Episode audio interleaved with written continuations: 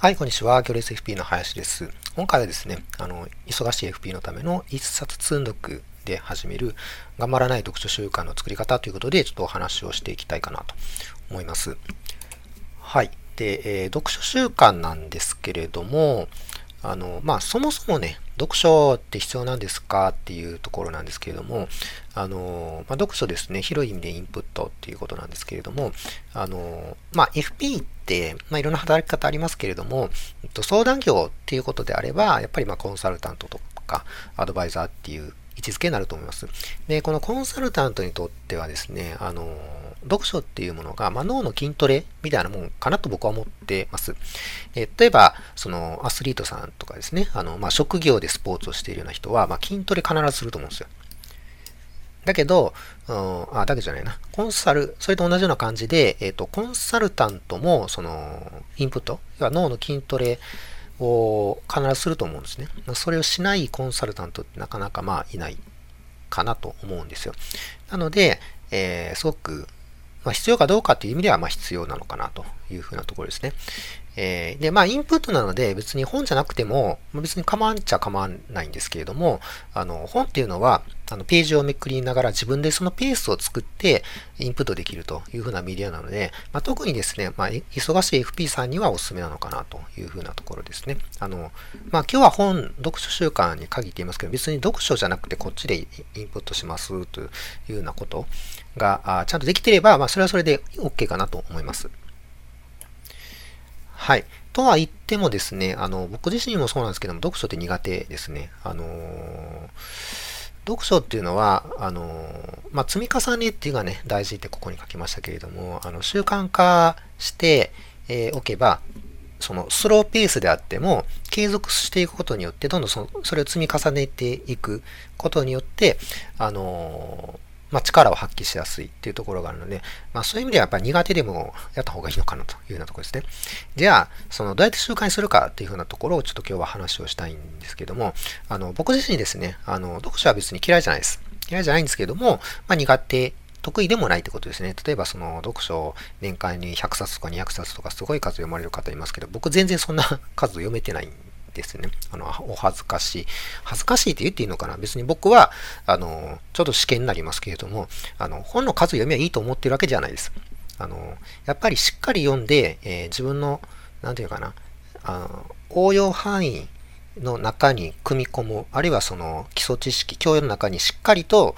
組み込むということが大事なのかなと思ってますので、あの単純に冊数をあの増やしていけばそれでいいという話ではないですね。なので、その、なんかな、あの、まあ、否定はしないですけども、フォトリーディングとか僕全然やってないですね。はい。まあ、そんな、あの、スローペースの亀の歩みの、まあ、読書に関しては僕なんですけども、あの、そんな僕でもできた方法っていうのが、この印刷寸読法っていう、まあ、勝手に命名してるんですけど、あの、がありますので、ちょっとこの話をね、していきたいかなと思います。はい。じゃあ、えっと、一冊寸読って何のかなというふうなところですね。で、この一冊寸読をやることによって、読書習慣を、無理のない読書習慣ですね、を作るというふうな話です。はい。で、えっとですね、あのー無理の、無理のない読書習慣を作るためには、その無意識にね、まず読書できる環境を作るっていうのが、まあ、大事になってきます。で、えー、まあ、僕がいろいろ試した中で、やっぱりこれが結構最強に近い方法なのかなと思ってまして、まずですね、あ、まあ、積んどくってご存知かなと思うんですけれども、要は、まだ読んでない未読の本、読みかけの本っていうのを、あのまあ、単に積んでるっていうだけのことですね。あの、ただ、それにすごい意味があって、えっと、場所なんですけど、まず、えっと、手の届くところに置いてください。えっと、うん、ちょっとね、えー、これは、あの、組み合わせの話になるんですけども、えっと、皆さんスマホは使ってると思うんですよ。毎日ね。えー、で、スマホって、えー、例えば仕事中も結構ポーンって手の届くところに置いたりしません？しますよね。まあ、僕もあの手の届くところにあったりするんですけども、あの、手の届く場所ってすごいゴールデンエリアなんですね。あの、勝手に言葉作りましたけれども、すごい重要な場所なんです手の届く場所って。で、あの、視界も届きますし、ね、手も届きますんで、あの、アクティビティの高い場所なんですよ。で、そういうところに本をとにかくポンって一冊だけ置くっていうのが、これがあの、ミソですね。で、あのスマホに関して言うと、あの別にうん、置いてて悪いってわけではないんですけども、実はですね、その能力が漏れるっていう実験結果、テキサス大学が行った実験結果もありますので、あのできれば視界の外に置いてしまう。まあ、僕もなかなかそこまでできない、あの、スマホってすごい便利なんで、なかなかそこまでできないんですけれども、あの、まあ、意識、そういうことは知ってるので、意識的にその視界の外に置くっていうことをやってますし、えっ、と、積んどくの本の下にスマホをポンと置いてしまったりもしますね。あの、すぐに手の届届かない、あ届はクリアするんですけども、あの、手に取れない状態にしてしまう。そうすると、あの、なんか、メールや LINE が来た時にピロンと音なあなったりする設定してます？あの、それはまあ、できるだけ少なくとも仕事中は切った方がいいと思うんですけども、になってたとしても、あの、すぐ手に取れないんで、後回しにするっていう形で、まあその仕事を中断されないっていう意味で、やっぱすごく大事なので、まあそういったところもおすすめですね。で、冊数なんですけども、2冊も3冊も置かずに、とにかく1冊だけにしてくださいと。いうことですね。あの、次に読む本ですとか、読みかけの本をですね、とにかく1冊だけ積んどいてください。手の、手の届くところ、見えるところに、えー、平積みでいいんで、積んどくということですね。で、あの、これによって、えー、意識ができる、常にその、あ、ここにまだ未読の本があるなっていう意識が、あのー、なんていうかな、常にその想起される状況を作るってことですね。要はその本を読む意識っていうのを途切らさないための仕掛けをこれで作る。で、えっ、と、一冊っていうのは何で一冊かっていうと、この、これも結構大事なことがありまして、えっ、ー、と、意志力の浪費を防いでます。で意志力って何ぞやって話なんですけども、あのー、意志力ってね、えっと、あえっと、一日の間で、えー、判断、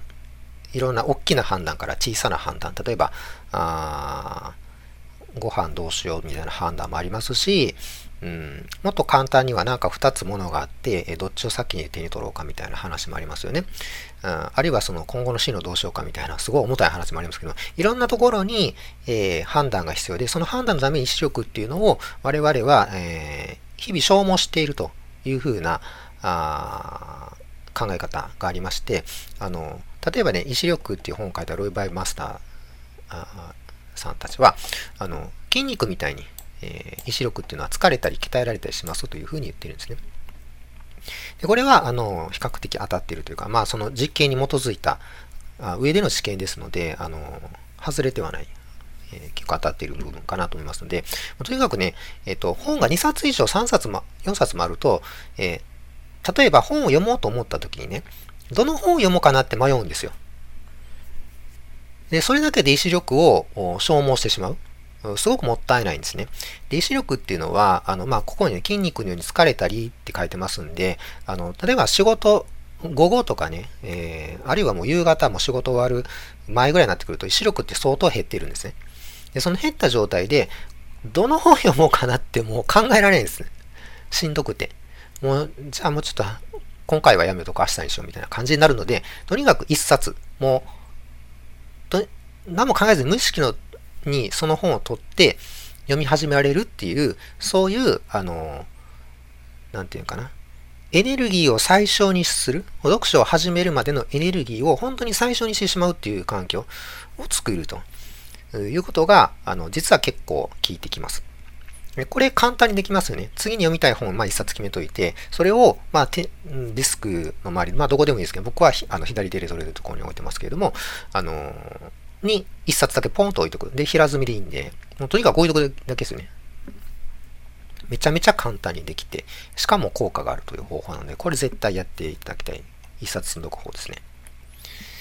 で、えー、じゃあそうやって環境を作りましたと。じゃあいつ読書しますかっていう話なんですけども、まあ、別にいつでもいいです。できる時であれば。で、えー、ただ忙しいと思いますんで、あの、隙間時間に読書するっていうのが、まあ、おすすめですね。で、これが、あの、一冊積んどくしておくことによって、えー、できるようになります。隙間時間にパッと取って、とにかく本棚にまで行く必要すらないんですよね。あの、なんかちょっと時間余った時本棚に行って本を選んでっていうだけでも労力がかかってしまうので、もうそれすらやめるというようなところですね。で、読むページ数ももう1ページだけで構わないです。もうなんなら半ページでも構わないです。ちょっとでもいいです。1行2行でもいいんで、とにかく読んでみるってことですね。隙間時間。あ例えば5分あったら、うん、半ページぐらいあれ、まあ、軽い本だったら1ページ、2ページ読めるかもしれないですね。5分でね。それで構いません。で、それ実はね、やってみると、あの、1ページがなんと2ページ、3ページって勝手に増えていくことが多いんですね。まあ、あの、時間の制限があるので、あの、どこまでも行くっていうことはちょっと難しいかもしれないですけれども、意外と伸びていくことが多いです。で、あの、これはですね、実はその行動経済学的な観点でも、あの、あり得る話で、あの、まあ、ちゃんと実験したわけじゃないんでわかんないですけれども、あの、現在バイアスってね、あります。あの、うん、将来の利得よりも現在の将来の大きな利得よりも現在の小さな利得を取ってしまいがちっていう、え、ー、と、人間のあの傾向があるんですけれども、あの、一回ちょっとね、本を手に取って読み始めてしまったら、その読み、読むっていう行為が、あの、現在行為になるので、もうその利得が大きく見えるんですね。だからなかなか読書読められないっていう。まあ当然その内容が面白かったらそれに飲み込むって話もあると思うんですけども。っていうので、まあそういうふうに脳を騙してあげるっていうのが大事かなと思います。あとはまあそのコミットメント効果でね、あの、自分が隙間時間だろうなんだろうが、とにかくまあ読書を読むって自発的にやってるわけじゃないですか。ね、誰かに強制してるわけ、されてるわけじゃなくて、自発的にやってますので、一応自分でやろうと思ってやったわけですね。約束、あの、宣言したわけです。私はこれやりますって言って頭の中で別に言葉、あの、言語化されてなくてもコミットメント効果が働いてるということなので、まあ、その力によって、あの、1ページがなんと2ページ、3ページに増えるというふうなところですね。はい。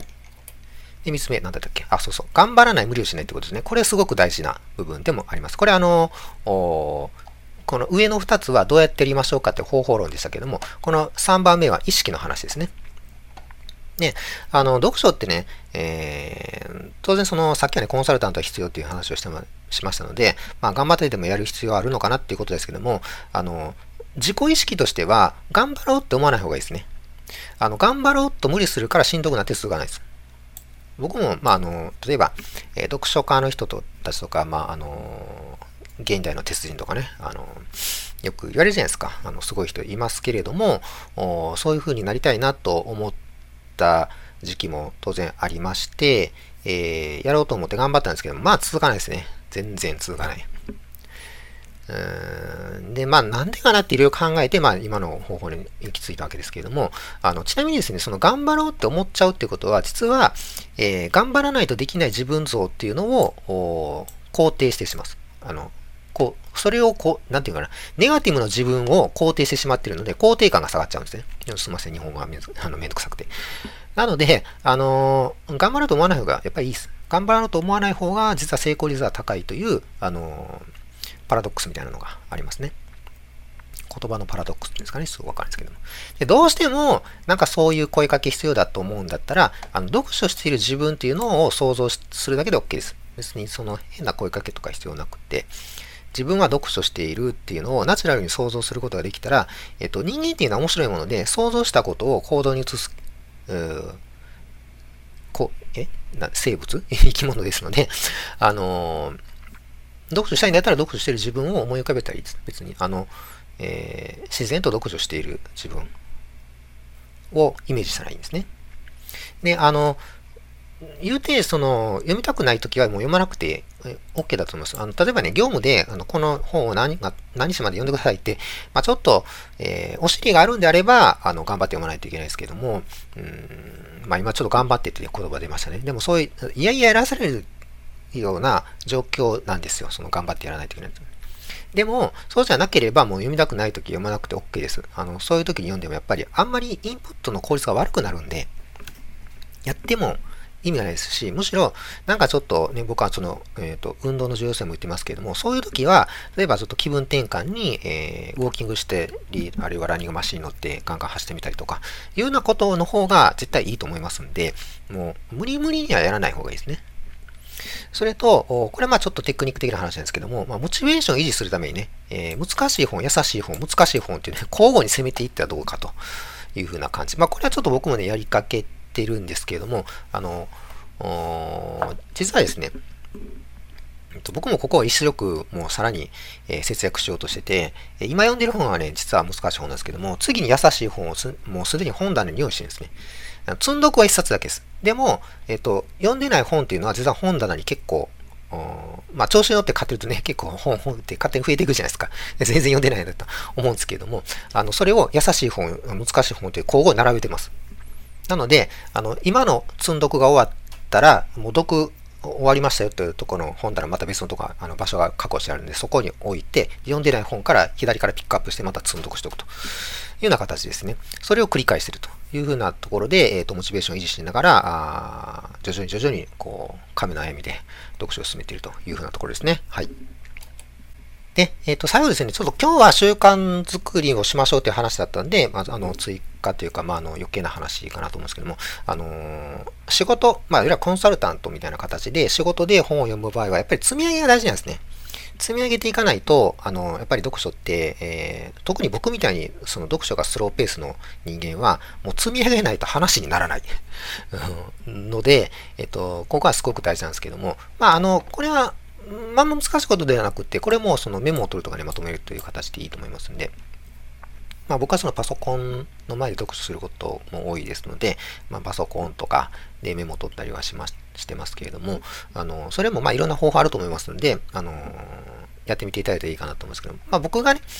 あの、やってるのはこの紙一枚読画法っていうですね、これもあの、お知り合いの人に教えてもらったんですけれども、えー、これは割といいかなと思いますので、まあこういうのもえー、組み合わせながらですね、これだけではちょっと難しいかなと思うんですけど、こういうのを組み合わせながら、あ読書の積み上げをしていくというふうなところをやっていただいたらいいかなと思います。はい、ということで今回以上になります。ぜひね、あの読書できるように、あの、ちょっとでもなっていただいたら嬉しいかなと思います。はい、以上になります。どうもありがとうございました。